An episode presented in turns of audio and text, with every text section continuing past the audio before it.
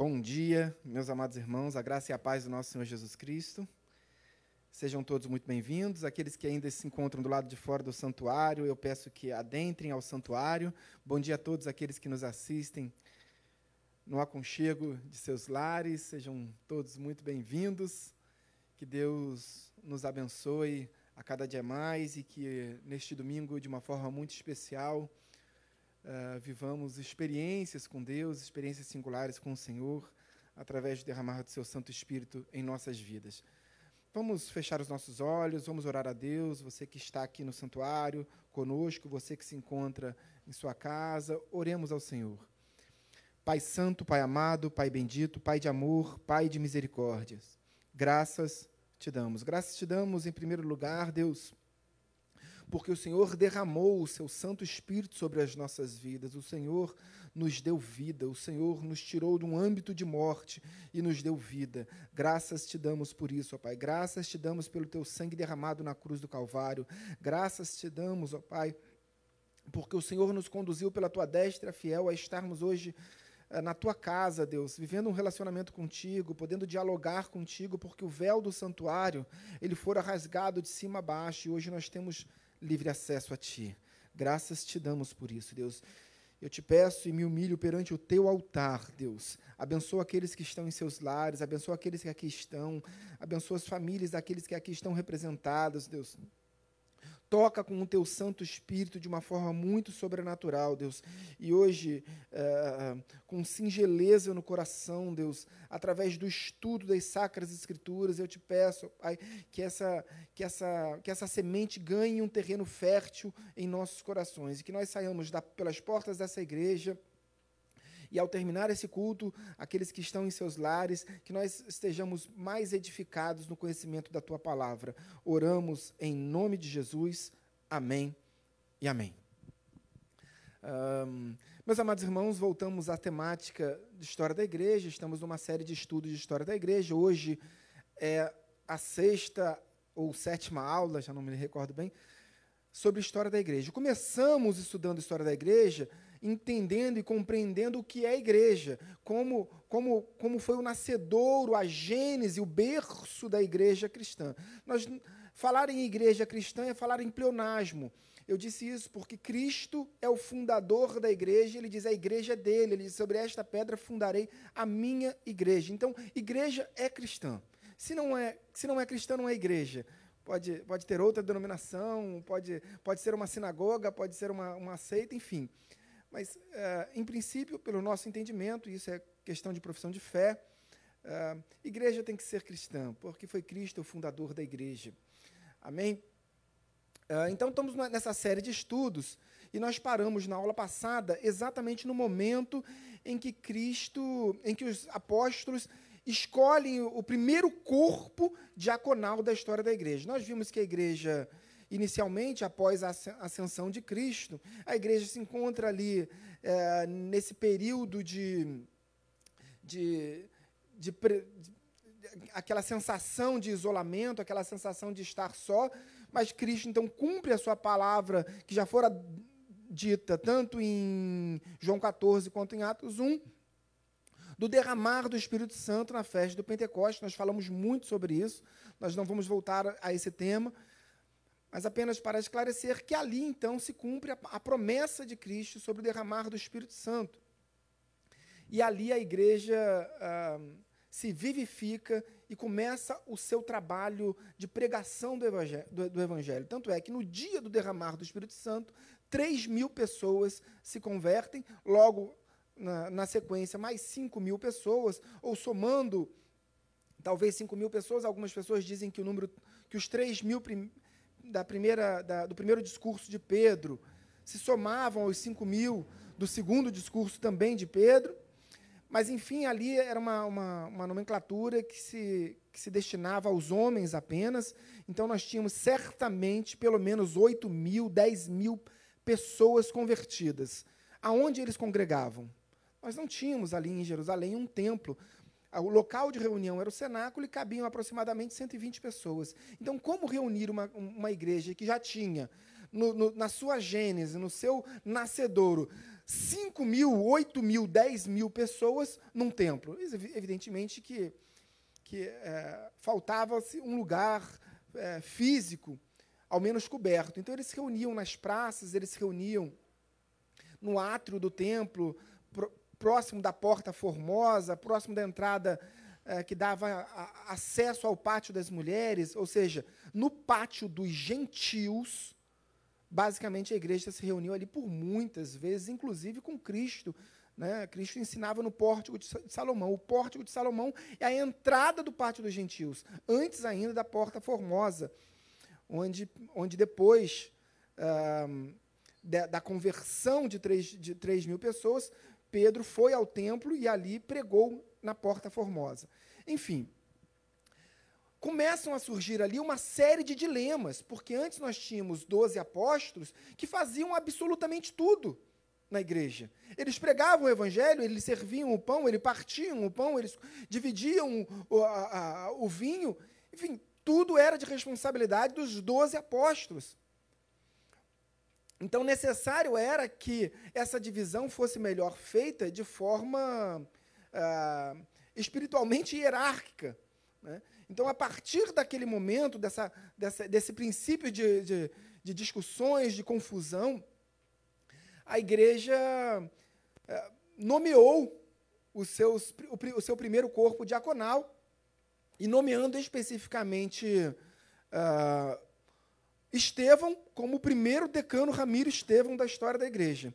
Então, Estevão foi o primeiro decano Ramiro da história da igreja. Vejam, eu acho até que Estevão se espelhou no decano Ramiro. É, vejam, mas quem escolheu os sete, os sete primeiros diáconos do corpo diaconal? A igreja. Os apóstolos, no, no, momento de reunião da igreja, ele disse, eles disseram: escolhei dentre vós Escolhei dentre vós sete, com uma série de pré-requisitos. Precisavam ser cheios do Espírito Santo, precisavam ser homens de boas obras. Mas a igreja escolheria. Mas na hora da imposição de mãos, isso caberia tão somente aos apóstolos. Então, os sete foram escolhidos pela igreja, mas foram conduzidos aos apóstolos, e os apóstolos impuseram as mãos sobre eles, e ali se inicia o primeiro corpo diaconal. Por que sete? Por que foram escolhidos sete? Sete é um número muito simbólico na Bíblia, né? Sete simboliza a perfeição, o número de Deus, enfim. Uh, mas tinha um propósito, porque uma espécie de corpo diaconal das sinagogas também era formada por um número de sete, que era o Zequenim. Os Zequenim eram sete membros da sinagoga que auxiliavam nos trabalhos né, da sinagoga. Então, eles formaram ali esse, esse Zequenim, esse corpo diaconal, e, e, e a palavra diácono vem do, do, grego diaconia, que significa aquele que em tudo serve. Então, é, basicamente, o corpo diaconal foi formado ali. Mas era um tempo também em que, ainda que as pessoas é, ficassem admiradas com o que estava acontecendo no meio cristão, com aquela com o derramar do Espírito Santo, com os milagres, com os dons espirituais que foram abundantemente derramados sobre a igreja nesse período, é evidente também que, por outro lado, sobretudo pela seita dos fariseus, eu digo seita dos fariseus porque o apóstolo Paulo se refere aos fariseus como uma seita. Né? No seu discurso em Atos capítulo 26, perante o rei Agripa, ele fala: Eu integrava a, a, a, o, o, farisaísmo, o grupo dos fariseus, da, seita, da pior seita do judaísmo. Né? Então, Aí ali se inicia uma grande perseguição, sobretudo dos fariseus, menos dos saduceus, mas sobretudo dos fariseus, contra ah, os convertidos, judeus convertidos. Vejam, ah, haviam pessoas que não eram ah, ah, do seio judaico convertidas, até aquele ponto não há notícias. A pregação do evangelho no, no, início da igreja era destinada exclusivamente para judeus. Sejam judeus prosélitos, sejam judeus ah, já ah, do tempo da, da dispersão, que eram chamados de eh, judeus helênicos, helenistas, que eram judeus que, que cresceram, que até muitos deles nasceram fora do Estado de Israel, eh, não falavam nem mesmo aramaico, mas eram judeus, por uma linhagem sanguínea eram judeus, e estavam vivendo em outras nações em função de uma série de perseguições, em função das diásporas, né, das sequências de, de, sequenciais diásporas, alguns mesmo desde a Galut Bavel, que foi a primeira, para os judeus, a primeira grande diáspora, que foi a, a, a destruição do templo por Nabucodonosor II. Não desde aquele tempo em que os judeus cantam, existem músicas em relação a Galut Bavel, mas enfim. Vamos avançar. Naquele momento de perseguição da igreja, também começa uma série de discussões acerca ah, das verbas, da, da, dos valores que eram arrecadados pela igreja, porque as pessoas que se convertiam, muitos deles perdiam seus empregos, começavam a ser perseguidos pela sociedade. Então, qual era a forma de sobreviver? Então, muitos da igreja, e por isso que eu digo que a igreja cristã, ela nasceu numa espécie de, de, de comunismo, uma, uma sociedade comunitária. A Bíblia diz que eles tinham tudo em comum. A Bíblia diz que eles tinham tudo em comum. Então, à medida que alguns se convertiam, vendiam suas posses e entregavam aos apóstolos, aos pés dos apóstolos, eram ditos. Mas a igreja foi crescendo, e é evidentemente que, por falta de sabedoria, falta de um pensamento administrativo, de gestão, que também é necessário, eh, não é somente a questão espiritual, e muitas vezes a questão espiritual está envolta também nessa, na responsabilidade administrativa do gestor. Uh, o dinheiro acabava e começou uma série de discussões acerca uh, a viúva de quem está sendo desfavorecida. Então os helenistas levaram esse pleito para os apóstolos. Olha, vocês estão esquecendo das, na hora da divisão do alimento diário, vocês estão se esquecendo das nossas viúvas, das viúvas que vieram da dispersão, das helenistas. Todas judias, volto a dizer, todos judeus. Não há notícia nesse tempo de, de convertidos ao cristianismo sem que fossem judeus. O primeiro, o, primeiro, o primeiro tempo da igreja e o derramar do Espírito Santo em Atos 2 aconteceu sobre é, judeus, todos judeus, sejam helenistas, ou seja, judeus que viviam há anos e até nasceram fora do Estado de Israel, mas todos de origem é, judaica. Bota para mim, Aninha, primeiro, o primeiro slide para a gente dar continuidade e avançar um pouquinho nessa, nessa temática. Uh, diz o texto em Atos 6. Mas, irmãos, escolhei dentre vós sete homens, é aquilo que eu falei do Zacanin, é o primeiro corpo diaconal da história, tendo ali o decano Ramiro Estevão como o grande líder. E a Bíblia diz, exalta Ramiro Estevão, Estevão é, como um, um, homem, uma liderança à parte, uma liderança natural. Uh, homens de boa reputação, cheios de espírito e de sabedoria, aos quais encarregaremos deste serviço. E aí é muito interessante, porque depois da dispersão a gente vai entender que a responsabilidade do decano Ramiro, do, do, do, dos diáconos, dos primeiros diáconos, não era exclusivamente de servir as mesas, como aquele que em tudo serve, mas também de pregar o evangelho. Veja que a igreja avança inicialmente através dos diáconos. Primeira igreja foi é, fundada fora da cidade de Jerusalém. Aonde foi? Seisbate, Samaria. Quem fundou? Diácono Filipe. Depois que o diácono Filipe foi a Sesbate, foi a Samaria e pregou o evangelho e a, e a cidade inteira recebeu a palavra, uh, aí sim Pedro e João, pela primeira vez, saíram de Jerusalém, depois do primeira vez depois do batismo com o Espírito Santo, saíram de Jerusalém e foram a Samaria para impor as mãos e pela sua autoridade delegada ali, de fato, fundar aquela igreja. Mas a pregação do evangelho foi feita antes através de um diácono. Vamos avançar. Próximo slide.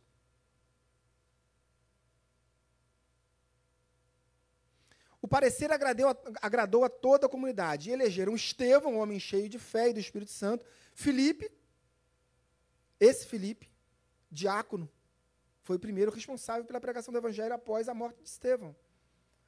Prócoro, Nicanor, Timão, Pármenas e Nicolau, prosélito de Antioquia. O que é um prosélito?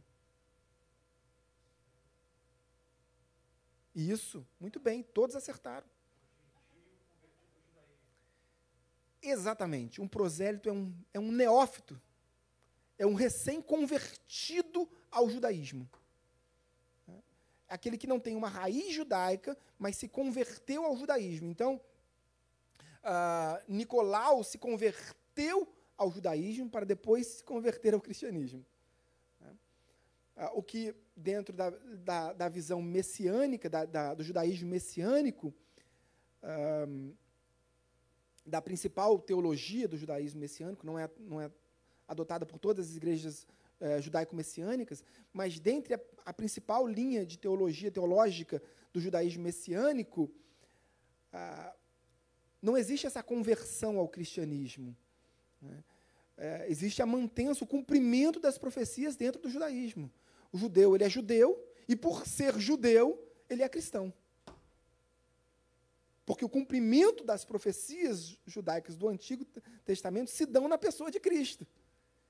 Então, ser cristão nada mais é do que ser judeu. É manter a sua fé judaica para né, a teologia judaico-messiânica. Então, ele continua sendo judeu. E, e, e ser cristão, crer em Cristo como o Messias, faz parte da sua fé judaica. O que é muito interessante. Alguns dizem, então, que e, é, quem leu o livro do pastor do pastor Danon é, compreende um pouco disso. Ele diz: Eu sou judeu. E por é, crer em Cristo, eu sou judeu. E continuo sendo judeu. É, o livro. Nós tivemos a honra de receber o pastor Danon aqui, uma pregação belíssima é, verdadeira no, no, no, sentido da pregação do evangelho, muito forte. É, e nós tivemos a honra ainda de poder adquirir o livro, quem teve a oportunidade de comprar o livro, que leiam o livro, é muito bom, eu aconselho. Vamos avançar. Estevão, cheio de graça e poder, fazia prodígios e grandes sinais entre o povo. Levantaram-se, porém, alguns do, dos, que, dos que eram da sinagoga chamada dos libertos, dos sirineus, dos alexandrinos e dos da Cilícia e Ásia, e discutiam com Estevão, e não podiam resistir à sabedoria e ao espírito pelo qual ele falava. Então, subornaram homens que disseram: Temos ouvido este homem proferir blasfêmias contra Moisés e contra Deus. Alguém se lembra de algum julgamento eh, na história bíblica em que eh, testemunhas foram subornadas para apresentar diante do sinédrio um falso testemunho? Perfeito. Julgamento de Jesus Cristo, nós, nós também vivemos essa, essa, essa, esse depoimento falso de testemunhas compradas, subornadas. Ocorre que aqui é muito interessante que o discurso, o discurso é, de Estevão perante Sinédrio. Vejam, o livro de Atos tem 26 capítulos e metade desses capítulos é formado por, por, por discursos, por testemunhos. É, o livro de Atos é, de, deveria se chamar Atos e Discursos. Porque é um cabedal de grandes discursos, grandes de defesa da fé.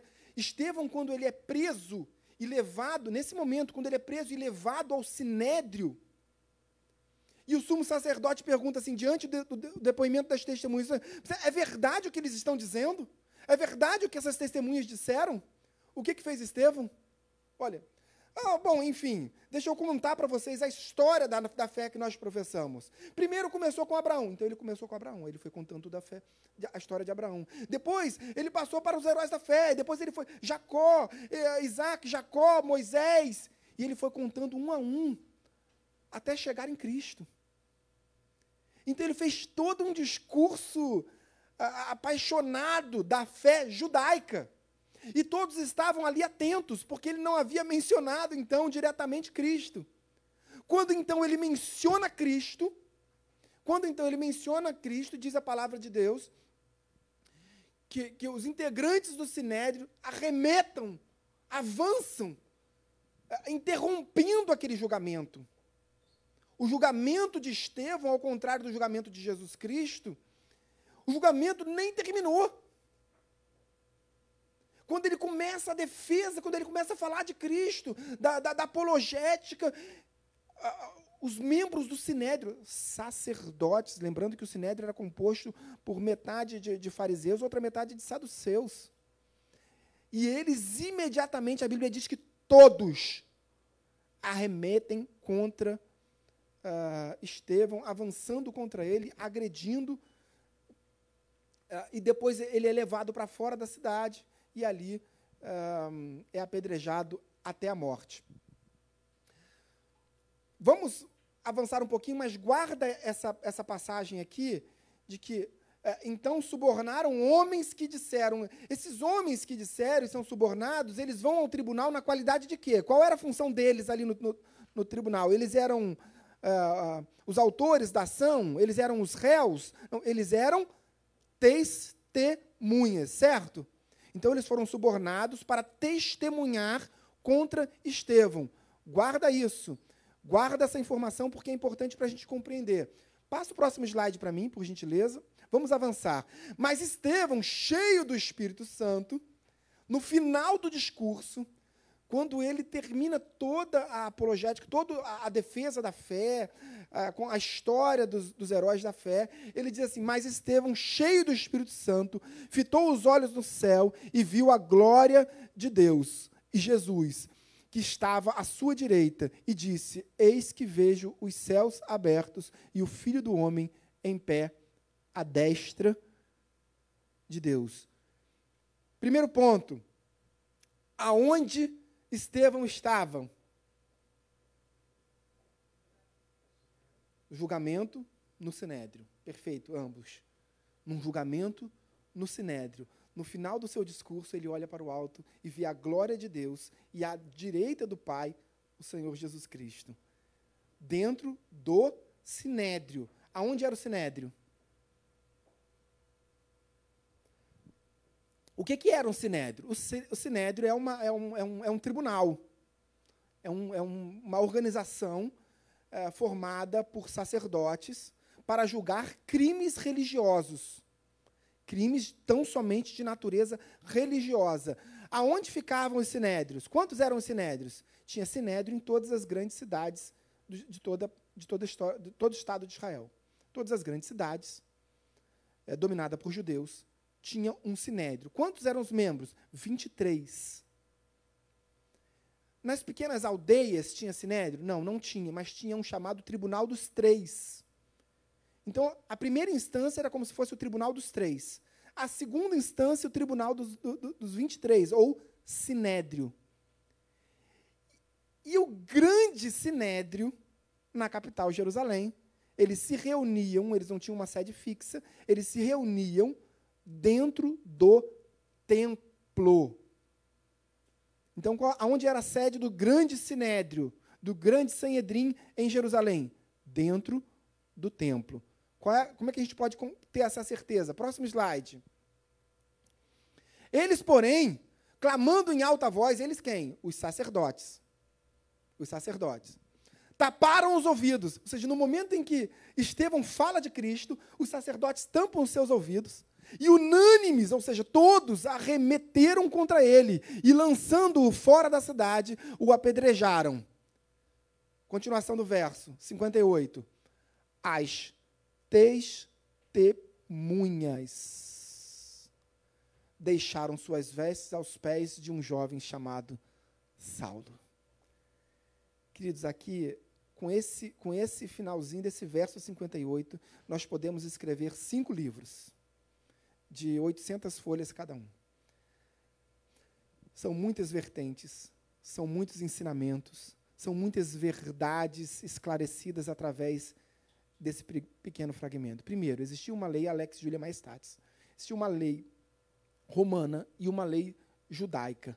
Para a lei judaica, uh, ainda que os judeus pudessem condenar a morte, eles não poderiam aplicar a pena de morte. A gente vai ter que falar sobre isso nas, nas aulas seguintes, porque Hoje a gente não teria tempo para isso, mas eles não poderiam aplicar a pena de morte. Compreendendo? Assim, os judeus podem condenar? Podem. Podem aplicar a pena? Não. Pena de morte, não.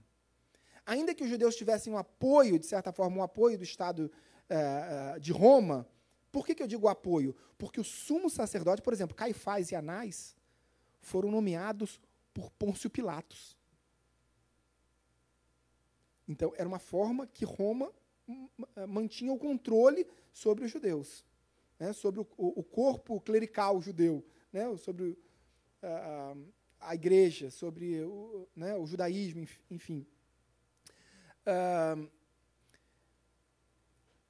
então, é importante compreender que ali eles já estavam no grande sinédrio, né, ou seja, na mais alta corte de Israel para crimes religiosos. Então, tanto Jesus como, como Estevão foram condenados ali. O fato é que, no caso de Estevão, o julgamento nem se encerrou.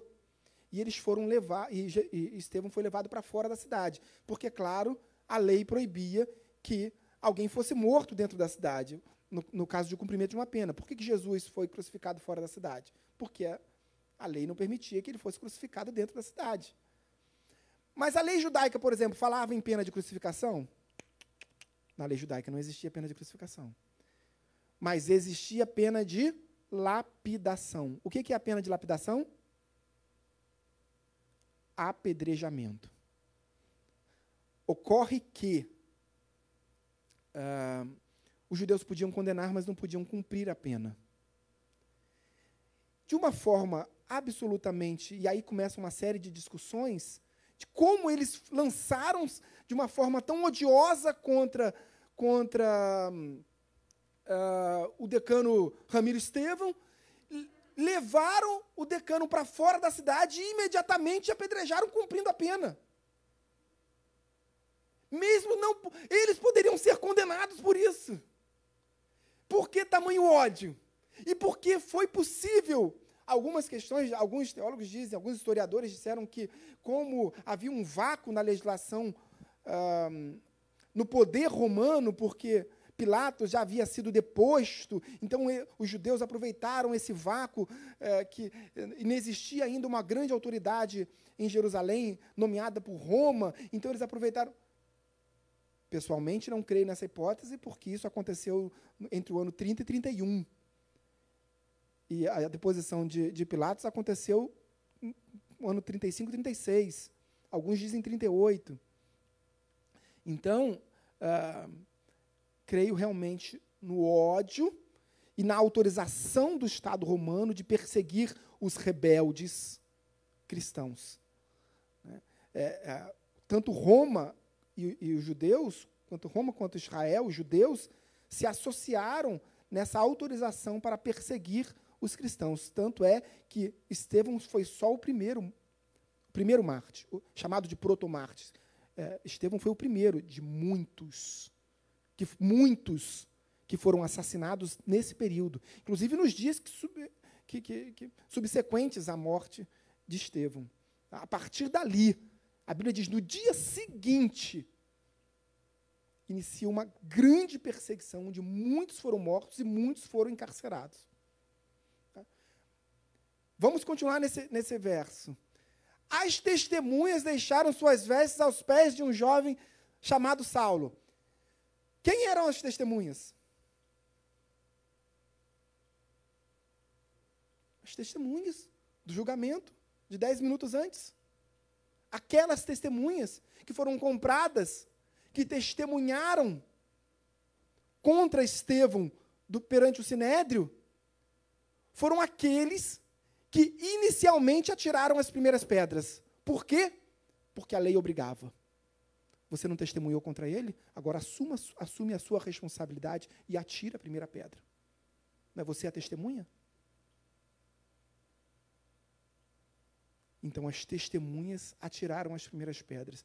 Diz o texto ali que as vestes, talvez a capa, muito possivelmente a capa, se você pegar ao meio da revista corrigida, não fala em vestes, fala em também não fala em capa.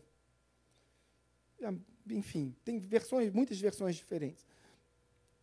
Deixaram suas vestes aos pés de um jovem chamado Saulo. Quem deixou as vestes? As vestes eram de quem? Das testemunhas. Quem deixou as vestes? As testemunhas. Perante quem? Saulo. Por que, que eles tiraram as vestes? Gente, nós estamos falando do berço da igreja. Esse, esse ato, esse fato aqui, é o fato histórico mais importante da história da igreja depois da Assunção de Cristo e o batismo com o Espírito Santo. É importante a gente saber exatamente o que aconteceu ali, dentro daquilo que nos, a Bíblia nos permite, nos autoriza a conhecer. Aquelas testemunhas, para tirarem suas primeiras pedras, elas tiravam a capa para possibilitar tão somente o movimento de atirar as pedras. Então a capa que protegia, a capa que era como se fosse um, uma, um, um, um CPF, um documento. Muitas capas eram nomeadas, muitas capas tinham ali uh, o título que aquela pessoa ocupava. Então a capa para o judeu era muito importante eles tiravam as suas capas para facilitar mesmo o arremeter as pedras né, contra em desfavor de Estevão. Mas eles pegaram essas capas e levaram para quem? Aos pés do jovem Saulo. Por quê? Porque eles precisavam, diante de uma infração à lei, a lei romana, a, a lex julia majestatis, a lei judaica, de matar uma pessoa sem julgamento e sem autorização para matá-la, ainda que o julgamento fosse justo. Eles estavam infringindo todas as leis possíveis. Todas as leis vigentes naquele momento estavam sendo infringidas. Então eles precisavam de uma autorização para infringir a lei. Quem deu a autorização? O jovem Saulo. Como pode o jovem, a Bíblia diz, jovem Saulo, ter tamanho poder para autorizar que um cristão fosse morto por pena de lapidação, apedrejamento. E aí a gente vai entrar numa série de discussões que já são 9h40, não dá para a gente se aprofundar. Mas, pastor, eu posso ir até 9h45? Pode? Amém. Então, só para a gente avançar um pouquinho para não ficar nesse vácuo. Os judeus dizem assim: é, aos cinco a Torá, aos dez a Mishnah, dez, ba, a, treze bar mitzvah. Ou seja, aos cinco anos de idade, o judeu ganha a Torá. Aos cinco anos. Aos dez anos, ele ganha a interpretação da Torá, os livros dos sábios judaicos, a Mishnah. E ele começa a estudar a Torá através da visão dos grandes sábios. Mas, inicialmente, ele tem que aprender a Torá. Aos 13, bar mitzvah. Irmã está levantando o dedo? Não, desculpa. Aos 13, ele é um filho do mandamento. Ele é um bar mitzvah. Ele ganha é, é, é, é, autoridade, inclusive com contornos jurídicos em, em, é, no Estado de Israel. Ele passa a ter responsabilidade sobre seus irmãos mais novos, ele pode levar os irmãos mais novos no colégio. Aqui no, no Brasil, é abandono de incapaz. Se você falar com o seu filho de 13 anos levar a sua filha de dois anos no colo para o colégio, isso é um crime. Lá não. Só que, dentro do, do, conceito da maturidade de um homem judeu, ele passa por fases. Aos oito dias ele é circuncidado, aos 13 ele passa pelo bar mitzvah, aos 30 ele ganha a, a, a maioridade, a maturidade para se tornar um sacerdote. Então vejam, um homem só é sacerdote aos, um homem judeu só é sacerdote aos 30 anos. Jesus foi apresentado no templo, Jesus passou pelo seu bar mitzvah, Jesus inicia o seu ministério como sacerdote aos 30 anos. Depois de batizado no Rio do Jordão por João Batista. Ainda tem três minutos. Aos 30 anos, um homem inicia o, o, seu, o seu sacerdote. Nós estamos falando que isso aconteceu aproximadamente no ano 30, final do ano 30 hum, até o meado do ano 31. Paulo nasceu no ano 5.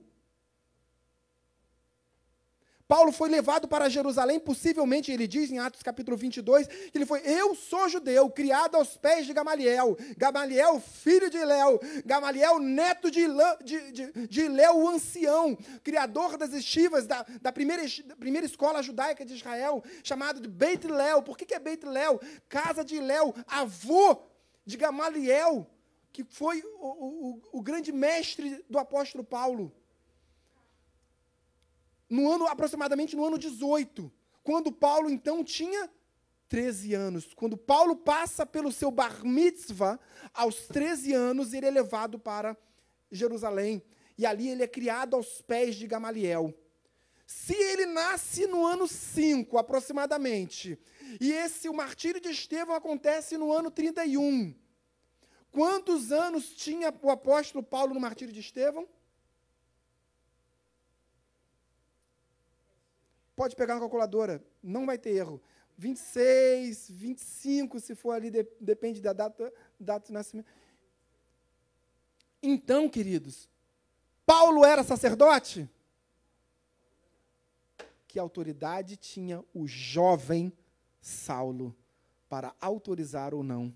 E aí a gente vai falar sobre isso na aula que vem, porque infelizmente acabou. Mas é a, a, autoridade, a questão da autoridade de Saulo é tremendo. A gente vai falar sobre o discurso dele é, perante o rei Agripa, depois da terceira viagem missionária, quando ele é preso em Jerusalém, levado para Cesareia Marítima. Ele discursa primeiro no Sinédrio em Jerusalém, depois perante Festo e depois perante o rei Agripa. E aí esse discurso perante o rei Agripa, muitos anos depois, é fundamental para a gente compreender também aqui a autoridade do jovem Saulo. Amém? Vamos orar? Ficou alguma dúvida? Não? Que bom, queridos. Muito bom que todos compreenderam, sem dúvida alguma.